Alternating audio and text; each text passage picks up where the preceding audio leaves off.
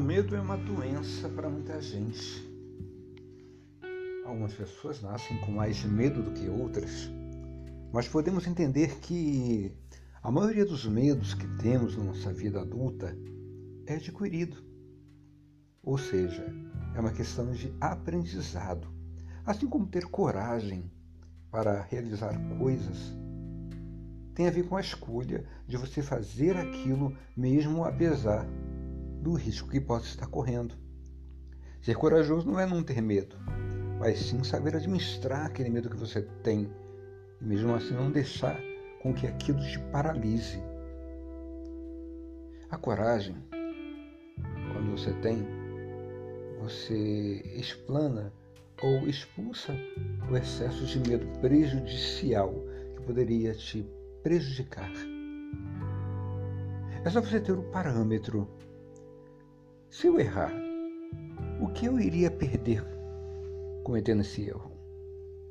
Como minimizar a falha? Isso na verdade não existe. Um padrão de você minimizar ao máximo o risco que existe em qualquer coisa que você queira fazer, o que você queira conquistar ou que você queira deixar. Na verdade, nós podemos dizer que o excesso de confiança é que faz você cair. Numa praia só morre afogado quem sabe nadar. Só cai de moto quem é motoqueiro. Ou seja, o medo, na verdade, pode ser uma dádiva se você colocar ele no momento, no lugar certo.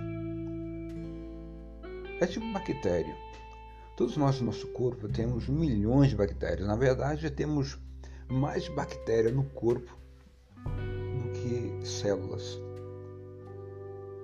Muitas são muito úteis para a nossa vida. Aliás, sem elas, nós não iríamos estar vivos.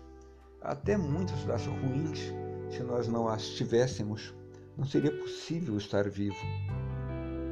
Mas se o nosso corpo fosse só bactéria ruim, certamente não passaríamos de um pedaço de esterco. O medo ele não é negativo se você o mantém sob controle. Será que você poderia ser classificado como um problematizador de soluções ou um solucionador de problemas? Até onde é saudável correr o risco? É uma pergunta que você tem que sempre se fazer. Aceitar a expectativa do fracasso e correr atrás dele para errar o máximo possível porque você sabe você tem a certeza de que quanto mais você cometer erros, mais perto você vai estar de cometer um acerto. Então, sendo assim, você já tem uma ideia de que o medo só existe na sua cabeça.